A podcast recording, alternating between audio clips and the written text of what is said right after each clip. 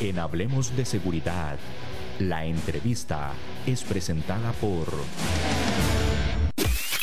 La limpieza en esta época de COVID es fundamental en todo ambiente donde estés. En VMA Limpieza brindamos servicios profesionales de desinfección de áreas de trabajo y domicilios, limpieza en altura de fachadas y vidrios, limpieza de cocinas profesionales, plantas alimentarias y mucho más. Llámanos al 2217 9700 en vma.co.cr. VMA, seguridad limpieza y mensajería. Damos inicio a nuestra entrevista del día de hoy. Como ya les comenté, hoy nos acompaña el señor don Eric Villalba. Don Eric Villalba, dueño del Polígono 38 Especial, él es criminólogo, él es abogado y queremos conversar con él sobre el tema de legítima defensa. Muchas personas se capacitan en temas de disparo, cómo utilizar adecuadamente su arma de fuego, cómo realizar eh, disparos efectivos. Todo este tema se lleva a cabo también. Muchos oficiales de seguridad privada se preparan día a día en diferentes academias para poder laborar en seguridad privada y obtener todo este tema. Pero un elemento fundamental, un elemento prioritario, diría yo, en el manejo de armas de fuego, es ese tema jurídico, ese tema legal que está siempre que hay una situación donde se ven vueltas eh, personas que utilizan armas de fuego. Don Eric, yo creo que es un elemento, primero agradecerle por, por acompañarnos nuevamente, ya usted es amigo aquí de la casa, ¿verdad? En nuestro programa y también agradecerle hablar de este tema, don Eric. Usted que tiene experiencia, es fundamental este tema de, la legítima defensa. Eh, muchas gracias por la invitación y un gran saludo para toda la comunidad ACES, que sé que son muchos que día a día siguen este excelente programa. Sin lugar a dudas, la experiencia a lo largo de todos estos años nos dice lo siguiente. Una persona que porte armas de fuego definitivamente debe capacitarse, debe entender tres conceptos o tres aristas fundamentales. La parte operativa, que tiene que ver con ir a entrenar al polígono, disparar, la precisión, la reacción, aprender a desarmar el arma, a limpiarla y todo lo que tiene que ver técnicamente con el arma. La parte psicológica es fundamental y la mayoría de personas dejan de lado eso. Es importante aprender a dominar las emociones en situaciones de riesgo o en situaciones estresantes. Y finalmente, la parte legal, no solo el tema de la legítima defensa, es importante que un tirador, que un portador de armas, que un oficial de seguridad, que un oficial de policía conozca en detalle acerca de la ley de armas, del código penal, de la jurisprudencia que constantemente sale en torno al tema del uso del arma de fuego y la aportación en general, y sin lugar a dudas el tema de la legítima defensa, que como lo hablábamos previo, existen muchos tabú, existen muchas dudas en torno a cuándo puedo disparar, cuándo no puedo disparar, cuándo me cobija este concepto de legítima defensa y cuándo, por el contrario, estaría cometiendo un delito. Don Eric, empecemos desde el inicio, digámoslo así. ¿Qué se le enseña o cómo se le explica a una persona que va a obtener su permiso de portación de arma? Una persona que lo quiere para uso personal o una persona que va a laborar en seguridad privada. ¿Qué se le dice sobre legítima defensa? Primeramente, eh, mencionar, me parece importante hacer la observación, el Ministerio de Seguridad Pública en este momento no tiene claro un temario en relación a esto de la legítima defensa. Es por eso que eh, los polígonos, los capacitadores enseñan o intentan trasladar un poco de conocimiento eh, básico en relación a este tema. ¿Qué es lo que tenemos como expertos o como encargados o como capacitadores de personas que quieren portar arma de fuego? Dos elementos fundamentales. Antes de iniciar con el tema de la legítima defensa, sin lugar a dudas tenemos que capacitar con los elementos básicos o las nociones de lo que significa la teoría del delito. ¿Qué es la teoría del delito? Es aquel análisis o aquel, aquel, aquella estructura que realiza un fiscal, que realiza el juez, que realiza un defensor para establecer si estamos en presencia de un delito o no. Van a haber muchas situaciones donde podemos, por ejemplo, herir, matar a una persona, pero no necesariamente eso significa que exista propiamente un delito. Entendiendo lo que es la teoría del delito, podemos pasar ahora sí a entender o a explicar lo que es la legítima defensa que se encaja dentro de este concepto de teoría. ¿Cómo se le explica, ya con sus palabras, cómo se le explica a un estudiante? Bueno, vamos a hablar legítima defensa. Esto es legítima defensa. Ya el concepto que podríamos decir que se encuentra tipificado, si es el término correcto. Correcto, el artículo 28 del Código Penal, de nuestro Código Penal, eh, que dicho sea de paso, es eh, de pronto una copia de otras legislaciones como la española, como la argentina, como la chilena, dice literalmente lo siguiente, no comete delito el que obra en defensa de una persona o derechos propios o ajenos. Y aquí ya podemos empezar a analizar ciertas situaciones. Repito, no comete delito aquel que obra en defensa de personas o derechos. No solo podemos defender legítimamente a una persona, podemos defender derechos. ¿Cuáles derechos? Derechos que sean tangibles o derechos que sean abstractos. Por ejemplo, derechos tangibles, mi teléfono, mi vehículo, mi propiedad. Intangibles, puedo defender mi honor, mi libertad sexual, mi vida. Todos esos derechos son sujetos de poder ser defendidos de manera legítima. Continúa diciendo el artículo, y ya aquí entramos a ciertos mitos propios y ajenos. No solo puedo defenderme a mí mismo, puedo defender a otras personas, a terceros, y no necesariamente tengo que conocerlos. Recuerdo un caso muy, muy conocido, Juanerge, si me lo permite rápidamente. Hace más de 20 años, en la rotonda de las garantías sociales, un motociclista se detuvo frente a un vehículo pickup apuntando con su arma de fuego los dos, eh, los dos eh, pasajeros o las dos personas que iban en la motocicleta, intentaron arrebatarle el bolso a un señor adulto que llevaba en el pasajero, en el asiento del pasajero, llevaba un maletín con mucho dinero. En el momento en que los delincuentes están apuntándole y se está dando ese, forje, ese forcejeo donde el señor no quería retirar el, eh, soltar el bolso, perdón, correcto, iba pasando un mensajero.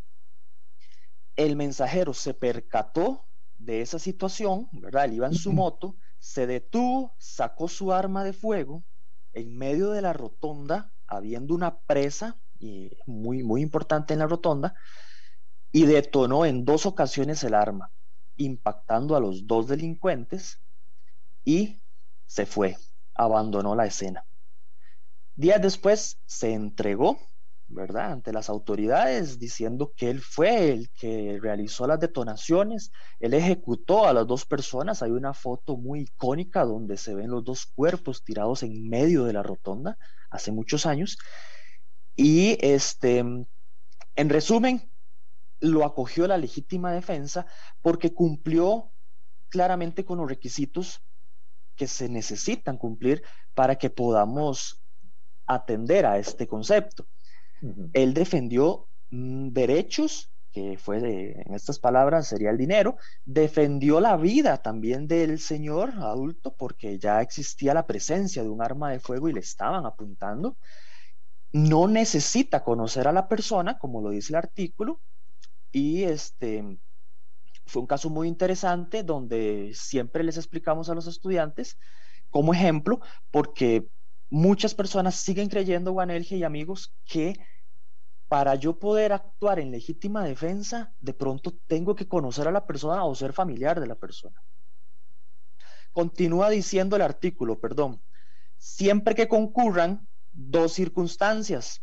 Una, que haya una agresión ilegítima, porque existen agresiones que sí son legítimas, ya lo vamos a ver. Y número dos, que haya una necesidad razonable en la, en la defensa empleada para repeler esta agresión. Por ahí entramos a ese concepto que algunas personas eh, le conocen como la proporcionalidad. Otros ya hablamos de razonabilidad, que son similares pero diferentes, como dicen. Ese tema de proporcionalidad, Eric, yo creo que también fue un concepto que durante mucho tiempo eh, ha generado ahí cierta confusión, ¿verdad? Cuando se habla de proporcionalidad, mucha gente dice, ah, es que si me sacan un arma de fuego, yo tengo que responder con un arma de fuego. Si es con un machete, bueno, yo no puedo usar mi arma, porque yo creo que a pesar de que ya se ha insistido bastante en eso, y tal vez algunos ya lo tienen un poco claro, siempre hay algunas personas que tal vez puedan eh, interpretar un poquito más ese, ese, ese, concepto de proporcionalidad. Yo creo que no está de más aclararlo. Sí, durante muchos años se entendió literalmente que la proporcionalidad hacía referencia a lo siguiente. Si una persona me quiere atacar con los puños, yo proporcionalmente puedo repeler ese ataque con los puños, no con otra arma. Si una persona me quiere atacar con un palo, con un bat de béisbol, yo puedo repeler o responder en igualdad de condiciones, con un elemento similar. Es cuando me quieren atacar con un arma de fuego que yo ahí sí puedo repeler un ataque con arma de fuego. Esa era la creencia que se tenía hace muchos años. Ese concepto de proporcionalidad de un tiempo para acá evolucionó un poco a un concepto de razonabilidad, que es razonable ante determinada situación. Por ejemplo, y pasó hace muchos años, eh, un caso muy interesante que también generó un debate y marcó un precedente frente a el juzgado contencioso administrativo, eh, antiguo Motorola en Calle Blancos, hay una persona muy corpulenta, muy grande, con conocimiento en Jiu-Jitsu, campeón cinta negra, golpeó o agredió a un adulto mayor. El adulto mayor, eh, haciendo uso de su arma de fuego, se defendió matando, hiriendo y matando a esta persona que era un guardaespaldas. Algunos jueces a lo largo de ese caso eh, dijeron lo siguiente, en otras palabras, si bien es cierto, no existe una proporcionalidad clara entre la defensa con los, con los, el ataque con los puños del guardaespaldas y la defensa con la pistola del adulto mayor. Pero lo cierto del caso es que los puños ante esta situación, ante esta persona adulta mayor, perfectamente podrían convertirse en armas mortales, máxime por la corpulencia del sujeto, máxime que después se pudo determinar que era campeón de Jiu-Jitsu, cinta negra, que él no necesitaba un arma de fuego para matar a una persona. Y esa discusión generó dudas, generó una ampliación también en esa visión que teníamos de la proporcionalidad, llegando a marcar más claramente el concepto de la razonabilidad. ¿Qué es razonable ante una situación? Si, un, si una víctima eh, atropella con el vehículo a un delincuente, a un victimario, nos podríamos hacer la pregunta, ¿será proporcional el cuerpo de la víctima, perdón, el cuerpo del delincuente, el arma de fuego contra un vehículo que pesa una o dos toneladas. Ahí es donde genera la discusión y donde la razonabilidad poco a poco va ganando terreno. Eric, me parece que ese tema de racionalidad es lo que a muchas personas ponen en jaque y los ponen a pensar, bueno, Actué en legítima defensa. Yo considero que utilicé mi arma. Tal vez una persona me trató de agredir, robarme el vehículo, me amenazó con arma de fuego. Bueno, yo utilicé mi arma de fuego.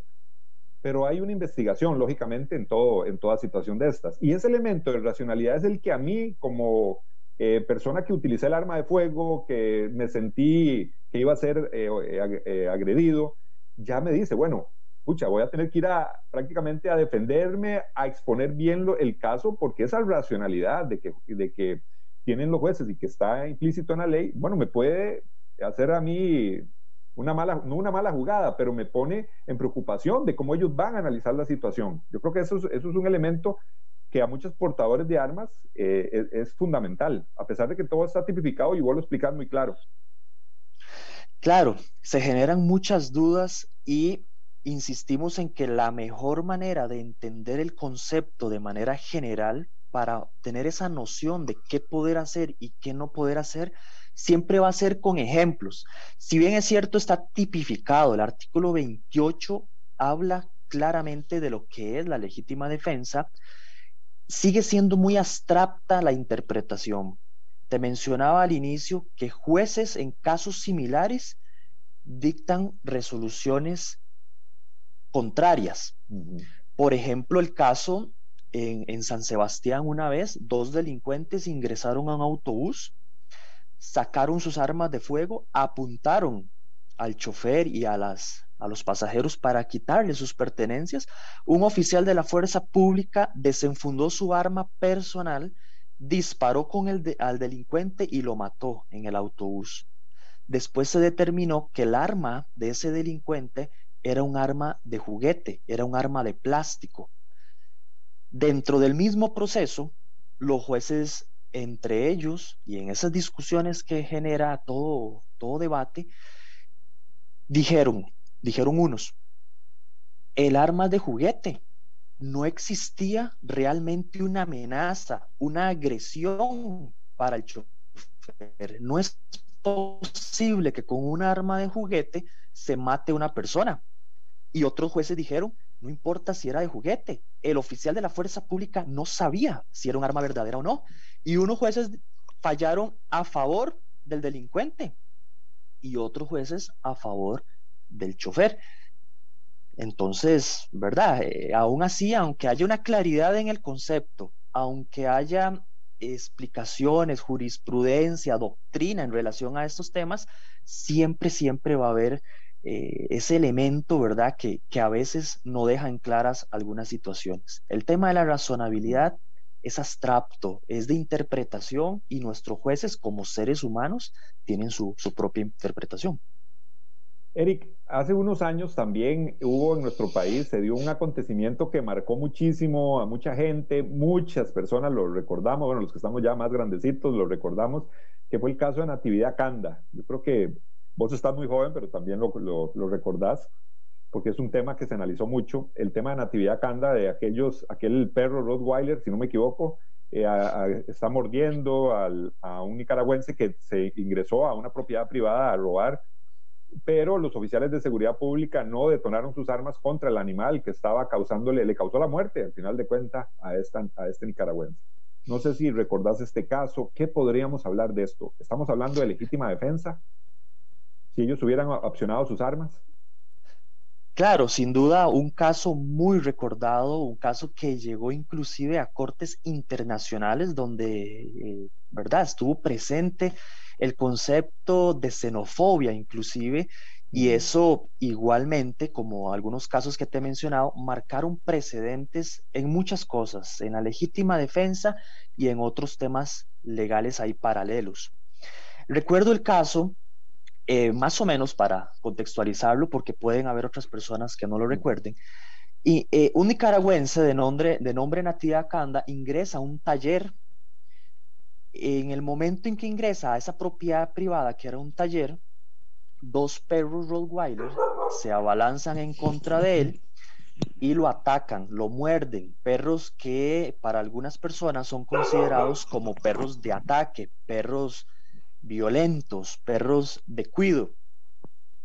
Al llegar la, la policía y al percatarse de la situación, al parecer, estos oficiales de policía deciden no actuar, este, como decís, disparando o deteniendo a los perros en esa, en esa masacre que estaban realizando en contra de el señor Natidia.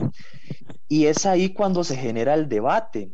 Si existía la legítima defensa por parte, dicen algunos, por parte de los perros, ¿verdad? Se llegó a hablar de, de si esa muerte que generaron los perros era parte de la legítima defensa, si se debía contemplar de esa manera o había otro concepto.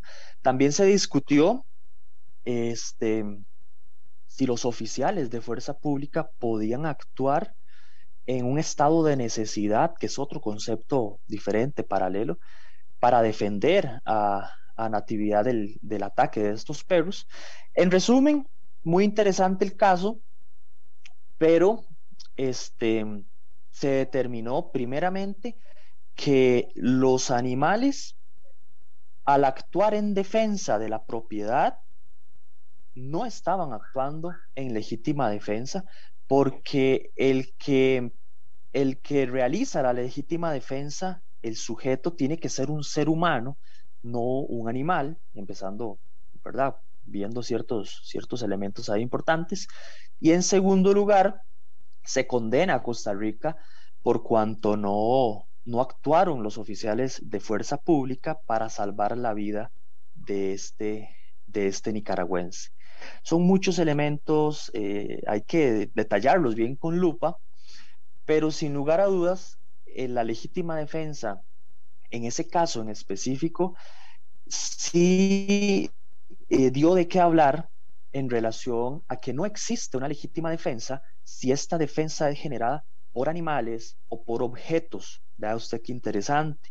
Esto muy, muy pocas personas lo saben hablando del tema de los objetos o de los esponsales, como le llaman en otros países.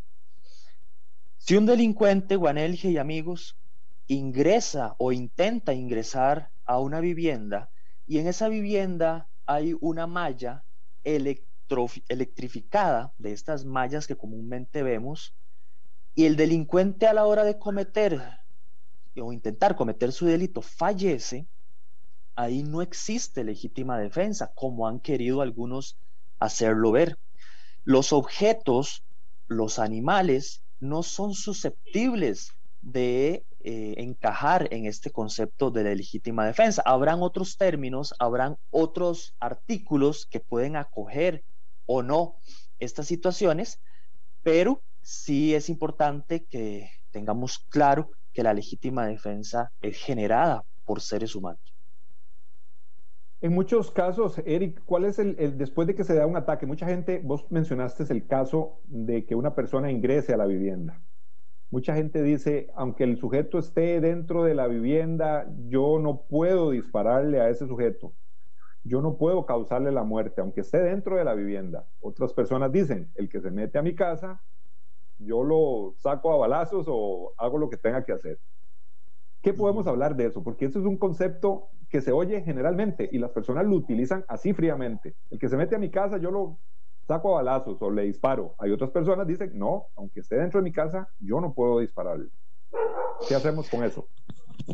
Sí, correcto. Hay versiones o visiones diferentes en relación a si un delincuente ingresa a la casa.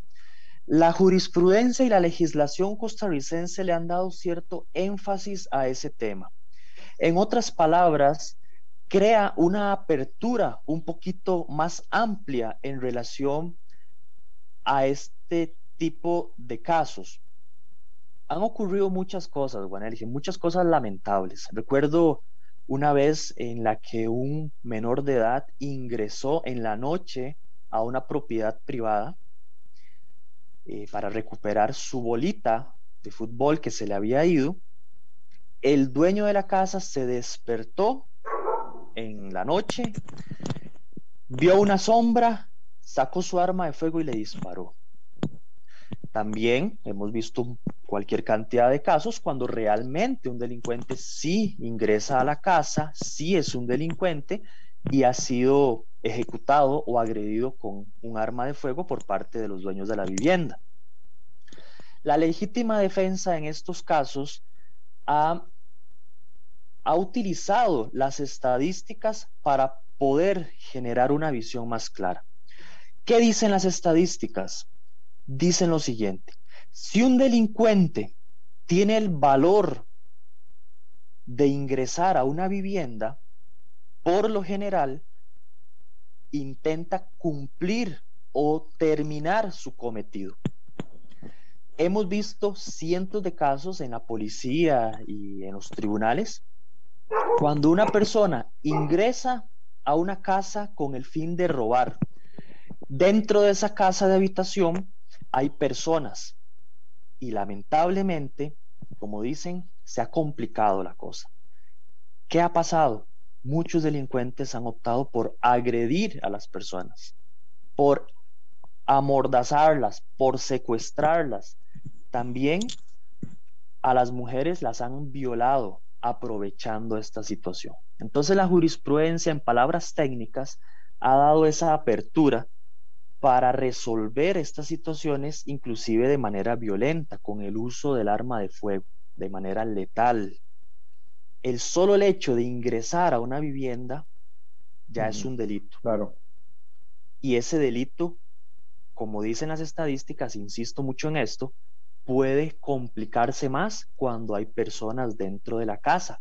Por lo general, los delincuentes no intentan huir, sino que intentan ir hacia el frente y resolver la situación, porque si ya tomaron la decisión de ingresar, como dicen, ya van envalentonados. Es por eso que el uso del arma de fuego en casas de habitación se ha convertido en un, un concepto más permisivo.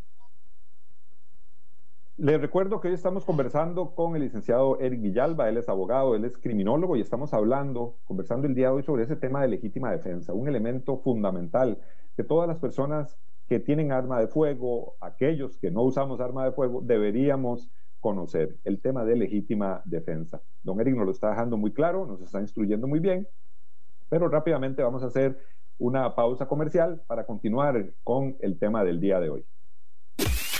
La limpieza en esta época de COVID es fundamental en todo ambiente donde estés. En VMA Limpieza brindamos servicios profesionales de desinfección de áreas de trabajo y domicilios, limpieza en altura de fachadas y vidrios, limpieza de cocinas profesionales, plantas alimentarias y mucho más. Llámanos al 2217 9700 en vma.co.cr. VMA, seguridad limpieza y mensajería. Hablemos de seguridad con ACES. Hoy nos acompaña don Eric Villalba. Don Eric es, es criminólogo, es abogado y hoy nos está hablando sobre el tema de legítima defensa, un elemento fundamental para todas las personas que utilizan arma de fuego y que lamentablemente, bueno, algunos se han visto en situaciones donde han tenido que recurrir en tema, en, a niveles judiciales y ampararse en este concepto de legítima defensa. Entonces es algo que también es muy importante que debamos conocer. Don Eric, hablemos un poquito de a nivel, policial. A nivel policial me parece que es, es importante saber la capacitación que reciben, hablemos la policía, hablemos las, los oficiales de seguridad privada, con el tema de manejar un arma de fuego. A muchos se les ha dicho o muchas personas consideran que solo el hecho de empuñar un arma de fuego, cuando un oficial se arrima, o perdón, se acerca a un vehículo, hace una aproximación a un vehículo o a una persona, con solo eso de empuñar su arma de fuego ya se podría considerar una amenaza. ¿Qué podríamos hablar de ese tema? Sí, bueno, que primeramente, este, recordar que lamentablemente la capacitación en temas legales que tienen nuestros oficiales de policía, no solo de la policía administrativa, también de la policía judicial inclusive, es muy escasa.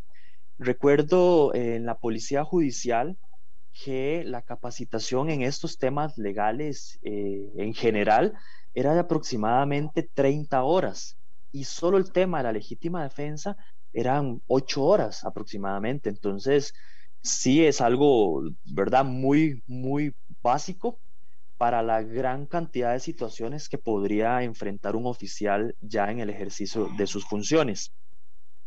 A la pregunta, el oficial, el oficial de policía, eh, de ahí con este desconocimiento, muchas veces limita o excede su uso en el arma de fuego.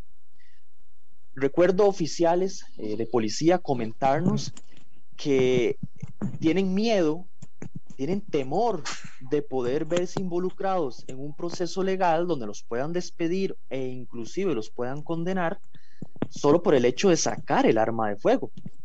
Otros oficiales también han mencionado que, eh, como dicen popularmente, ellos no se la juegan. Entonces van con todo de una vez, no se arriesgan, como, como nos han enseñado eh, a los que en algún momento fuimos policías en distintas capacitaciones. Cada situación hay que analizarla con una lupa. No podemos ser tan irresponsables de decir si puede sacar su arma de fuego o no puede sacar su arma de fuego en determinada situación que no, no podemos ejemplificarla de manera bien clara. En el caso que usted menciona, Juan Elge, el solo hecho de sacar el arma de fuego apuntando hacia abajo, hacia, la, hacia el suelo, eso no genera, legalmente hablando, y de ninguna manera, un tipo de amenaza directa para un delincuente o para una persona. Si hablamos de proporcionalidad, si hablamos de razonabilidad, ese, ese momento en el que el oficial está empuñando su arma de fuego es proporcional o es razonable ante una posible situación que se vaya a generar en segundos. En la policía he escuchado a algunos directores o algunos capacitadores decir que un oficial de policía puede actuar, puede disparar hasta que ya le hayan disparado. Y eso es completamente falso. Eso es descabellado decirlo. Un oficial de policía no puede esperar jamás, ni siquiera a que un sospechoso logre empuñar su arma de fuego. Tiene que estar un paso adelante. ¿Cómo es estar un paso adelante en muchas situaciones? Empuñando su arma. Va a existir un momento legal con el solo hecho de empuñar el arma. Esa situación legal va a cambiar si el oficial apunta con su arma de fuego a una persona. Si el oficial dispara, como hacen algunos, disparo de advertencia, que no, no, no, no tiene como objetivo impactar a la persona, cambia la situación legal. Si el oficial de policía o cualquier persona impacta las piernas de una persona para repeler un ataque o para intentar detenerlo, tiene otra connotación legal. Y si el oficial dispara a un, a un punto vital, tiene otra connotación legal. Entonces, cada segundo, desde empuñar, apuntar, disparar para advertir, disparar a las piernas, disparar a un punto vital, todo eso cambia gradualmente el, concepto de una agresión o de una amenaza. Y asimismo podríamos eh, mejorar eh, la defensa ante amparados por la legítima defensa o podríamos más bien gradualmente empeorar la situación legal del oficial. Me parece que eso es un elemento eh, básico, Eric. Vos, abarcaste el, el, comentario, la respuesta en dos elementos muy importantes. Hablaste de la capacitación, que yo creo que eso es fundamental. ¿Cuántos policías, no solo del organismo de investigación judicial, sino del Ministerio de Seguridad Pública, oficiales de seguridad privada, están portando un arma, salen a trabajar y tienen esas dudas realmente de una situación, en qué momento, ante qué situación podría yo utilizar mi arma. ¿Por qué? Porque ahí está en riesgo la propia vida de ellos a la hora de no poder ejecutar una acción debidamente, pensando si se van a meter más en un problema o van a empeorar la cosa o cuál va a ser la repercusión que ellos van a tener. Yo creo que eso no, no debería haber muchísima más capacitación, eso no es sano que un oficial en una situación de riesgo, en una situación de estrés, salvaguardar la vida de un tercero o los bienes, como decís vos, y en lugar de estar analizando cómo va a resolver la situación, esté pensando, voy a meter en un problema, va a ser peor, ¿qué me va a pasar? No estoy usando el arma en una situación proporcional o qué va a pasar con esa racionalidad. Yo creo que Eso es complicado, Eric, para, para los civiles y también para un oficial de policía. Y vos tenés la experiencia, has sido policía durante mucho tiempo. Eh, fuiste policía. Entonces, yo sé que salir a la calle en esa situación no es nada bonito. Sí, hemos notado una tendencia a, a estar, eh, ¿cómo, ¿cómo, le puedo decir, Juan Elge? A estar a la defensiva a nivel legal por parte de los policías. Muchos prefieren, digámoslo así, huir ante una situación claro. antes de enfrentarla sabiendo que pueden ser despedidos, que pueden ser procesados penalmente y demás. Y es ese desconocimiento el que crea esa incertidumbre que es peligrosa en un oficial de policía, en una persona de la cual esperamos que nos pueda defender, que pueda enfrentarse a un delincuente. Y eso claramente está mal, ¿verdad? Debemos mejorar la capacitación desde muchos frentes, no solo desde la Escuela Judicial, desde la Escuela Nacional de Policía, sino que a nivel privado existen también muchas otras opciones de capacitación. El mismo oficial también, por voluntad propia, tiene acceso a jurisprudencia, a leyes, a casos, a libros, a doctrina, donde puede informarse mejor. No pueden nuestros oficiales de policía salir todos los días a la calle con un arma de fuego sin saber, por lo menos, básicamente, cuándo pueden usarla y cuándo no, cuándo pueden sacar el arma y cuándo no, inclusive cuándo ya pueden dispararle a una persona, a un delincuente y cuándo no. Mm. Va a sonar muy feo lo siguiente porque a mí no me gusta comparar y mucho menos a comparar nuestro país con otros países, pero es muy común ver en países como Estados Unidos, en situaciones donde una persona, solo la persona, dentro de un vehículo, se ve rodeada por más de 20, 30 oficiales de policía y todos apuntándole con un arma de fuego, inclusive con armas de grueso calibre, y ahí no hay ninguna duda de que la policía está actuando como se debe.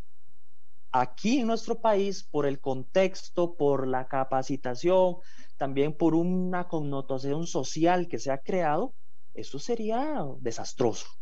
Por supuesto, por supuesto. Y lo hemos visto.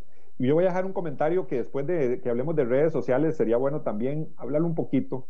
Eh, Eric, hace un tiempo tuvimos la oportunidad, no sé, algunos recordarán, de una manifestación que se dio en las afueras de la Asamblea Legislativa, donde habían unos oficiales de fuerza pública resguardando el ingreso a la Asamblea Legislativa ahí por el Parque Nacional, por el Museo Nacional, y prácticamente fueron agarrados a pedradas, pero estaban a las personas que le tiraban las piedras estaban, bueno, eh, a dos metros de distancia.